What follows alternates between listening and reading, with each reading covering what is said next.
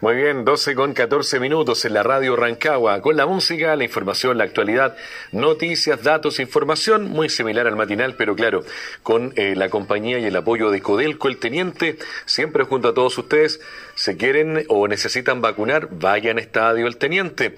La entrada es por Almarza, ahí está el personal del Hospital Clínico Fusat que les va a atender de maravillas ya eh, son muchas miles las personas que se han eh, vacunado en el Estadio El Teniente.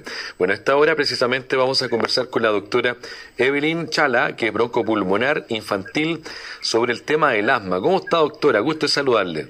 Buenos días. Muy bien. Gracias, doctora, por responder nuestro teléfono. Vamos a hablar del, del, asma, ¿verdad? Que es un tema interesante y que es relevante. El asma, cuéntenos, eh, ¿de qué se trata el asma? ¿Qué específicamente?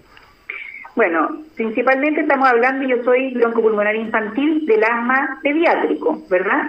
El asma pediátrico es una enfermedad inflamatoria crónica de la vía aérea que en los niños fundamentalmente el origen es alérgico, ¿ya? Y esta enfermedad produce una inflamación de los bronquios, la vía aérea, en forma permanente, a veces más fuerte, a veces más suave, pero eh, está siempre presente. Eso es el asma, es una enfermedad inflamatoria y que se caracteriza por síntomas que son típicos de esta enfermedad. Doctora, ¿y un niño una niña que eventualmente siempre esté con alergias o sea muy alérgico y eso vaya en gradualidad, ¿podría eventualmente eso convertirse en asma, por ejemplo? Lo que pasa es que muchas veces estas enfermedades alérgicas, la gente que tiene rinitis alérgica, se asocia en un porcentaje a asma bronquial. De la misma manera, muchos pacientes asmáticos tienen en un 80% probablemente los niños rinitis alérgica. Entonces, son manifestaciones de la alergia que se expresan en distintos sistemas, que puede ser la nariz, los bronquios, la piel. ¿ah? Entonces, efectivamente sí, y esto es lo de que es la panza alérgica. A esta hora conversamos con la doctora Evelyn Chala, broncopulmonar infantil. Estamos hablando del asma pediátrica. Pueden hacer su consulta a través del WhatsApp en la radio Rancagua. Bueno, esta asma eh, que usted ha señalado y que es muy importante destacar, hacer la diferencia ahí, ¿es mucha la diferencia entre la asma pediátrica y la de adulto o no? Es diferente, son distintos tipos. En el niño fundamentalmente alérgica y en el adulto se meten otros factores, ah. ¿ah? eh, como son la obesidad o inflamación de otro tipo, distinta a la, del niño. De todas formas, el asma eh, siempre se manifiesta por los mismos síntomas, que son tos, dificultad para respirar, sibilancia, a veces la gente dice pitos, sensación de pecho apretado, de falta de aire, ¿ah? que te gatillan en forma recurrente con infecciones respiratorias virales, con el ejercicio, el aire frío, la exposición a contaminantes y que principalmente afectan en la noche o al despertar. El asma afecta más en la noche o por gatillante como el ejercicio. ¿Ah? Entonces, estos síntomas que mm, eh, eh, les contaba yo, que se presenten en forma repetida y en forma recurrente, deben hacer sospechar la enfermedad. Doctora, ¿y estos síntomas podrían agravar, por ejemplo, le consultan acá cuando hace mucho frío o cuando hace mucho calor o cuando estamos en época de primavera? Claro que sí, porque el asma es una enfermedad que se caracteriza por ser inflamatoria y de tipo alérgica por hiperreactividad de la vía aérea. La vía aérea es más sensible. Entonces responde ante ciertos gatillantes, que son, por ejemplo, el aire frío, el ejercicio, los contaminantes, alergenos primaverales, Claro que sí, se puede eh, exacerbar ante la presencia de contaminante porque es una enfermedad de hiperreactividad. Perfecto. ¿Y cómo se puede diagnosticar esta enfermedad y exámenes? ¿De qué manera se puede constatar que alguien tiene asma? Las personas, de partida, el, el asma se debe sospechar primero por los síntomas.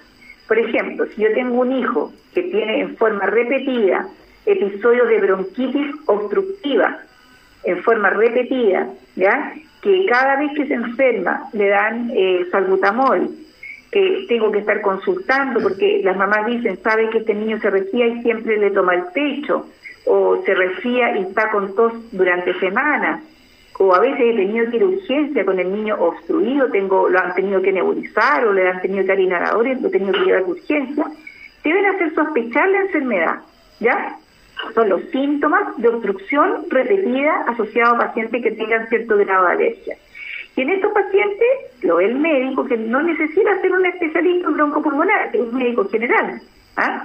Lo ve, sospecha el asma bronquial y si encuentra que los síntomas coinciden, pueden pedir exámenes, que son la espirometría, los test de alergia, radiografía, pero la sospecha, o sea, basta con la sospecha clínica, con los síntomas para sospechar y empezar incluso un tratamiento. Doctora Jennifer, acá le pregunta esta auditora acerca de mm, si es que el asma puede ser crónica, una enfermedad crónica, una condición crónica, y si, si un papá o un abuelo tiene asma, ¿podría un niño eventualmente también heredar aquella condición? Claro, el asma es una enfermedad crónica, es la enfermedad crónica más frecuente de la infancia, el asma bronquial. ¿ah? Así de importante es, es la enfermedad crónica más frecuente de la infancia. Bueno, ahora la obesidad está ganando, ¿verdad? Que es una enfermedad también, pues. pero la enfermedad crónica más frecuente de la infancia. Y claro que hay un factor de herencia, porque cuando, por ejemplo, un niño tiene historia de familiares de primer grado, madre, padre, hermanos, en que hayan tenido asma bronquial o enfermedades alérgicas, sí hay un componente de herencia. Entonces, por eso uno en la historia le pregunta a los papás si alguien sufría de, asma o de bronquitis o del pecho cuando era chico, aunque se le haya pasado. ¿Cuál es la importancia de la detección precoz del asma en los niños?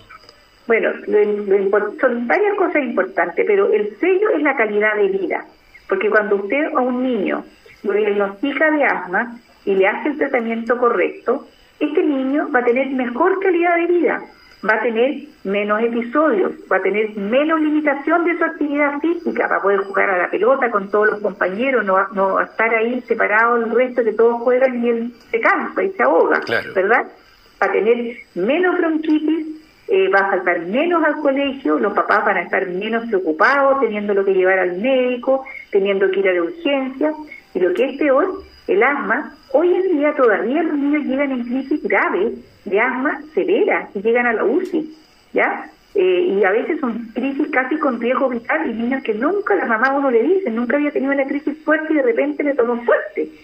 Y llegamos a la UCI, ¿ya? Entonces, vamos a mejorar la calidad de vida, vamos a disminuir las consultas, la enfermedad de estos niños y vamos a evitar eh, un riesgo de hospitalización, que son graves. Cuando ya sabemos que nuestro hijo nieto tiene asma, ¿en qué consiste el tratamiento, doctora, que me imagino que pasa a ser de por vida o no? No, depende, porque en los niños el tratamiento, o sea, el asma bronquial a algunos niños le puede durar algunos años. Hay muchos niños que a los 4, o a los 6, o a los 8, o a los 12 años se les pasa. Lo importante es que mientras tenga la enfermedad, los años que la vaya a tener, que puede ser incluso de por vida, algunos van a ser de por vida, los más severos, pero muchos van a ser algunos años, que mientras tenga esta enfermedad, el niño tenga buena calidad de vida y la familia tenga buena calidad de vida y haya menos, menos morbilidad, Eso, a eso está dirigido el tratamiento, ¿verdad? Y el tratamiento consiste en tres cosas. De partida, el tratamiento eh, que es prevenir esta crisis, ¿verdad? Uno, las cosas que le hacen mal saber reconocer qué alergenos, qué cosa de la primavera le hace mal, eh, evitar las exposiciones a contaminantes, el humo de tabaco que es feroz, ¿ah? como esto puede provocar y gatillar crisis graves de asma, otros contaminantes, poder modular el ejercicio, el niño asmático puede y debe hacer ejercicio, entonces enseñarlo y ayudarlo a hacer ejercicio bien, ¿ya? Por otro lado, estar siempre haciendo un control periódico, porque requiere un control periódico y una educación permanente. El paciente asmático y la familia tienen que aprender a conocerlo y a conocerse, ¿ah? y estar vigilando cómo están sus pulmones. Y por otro lado, el tratamiento medicamentoso. El tratamiento del asma es con corticoides inhalados, que son seguros y estos son los que verdaderamente previenen la crisis de asma. ¿Ya? Y este corticoide inhalado se usa en forma permanente, con cámara, eh, con una técnica para evitar que vaya a tener alguna complicación y son medicamentos que hoy en día son seguros. Por otro lado, hay que destacar que todos tienen acceso a un tratamiento y a un control por especialista por asma bronquial en Chile, porque es una patología GES. Y si uno tiene un niño, un niño menor de 15 años, en que se sospecha y se confirma asma bronquial, este debe entrar al GES donde el, el Estado, digamos, el ISAP, lo que corresponda, le va a entregar los medicamentos y los controles y los exámenes que el niño necesita para evitar que haga esta crisis. Entonces, el, el niño tiene asma, se diagnostica y debe entrar a este sistema de manera de asegurarnos que tengan buena calidad de vida, tanto el niño como su familia. Muy bien, doctora, excelente, muy completo, ¿no es cierto? Esto del asma en los niños, porque sin duda es fundamental estar siempre informado y visitar Hospital FUSAT. Si hay dudas, hay muy buenos profesionales ahí para que le puedan atender. Doctora Evelyn Chala, broncopulmonar infantil.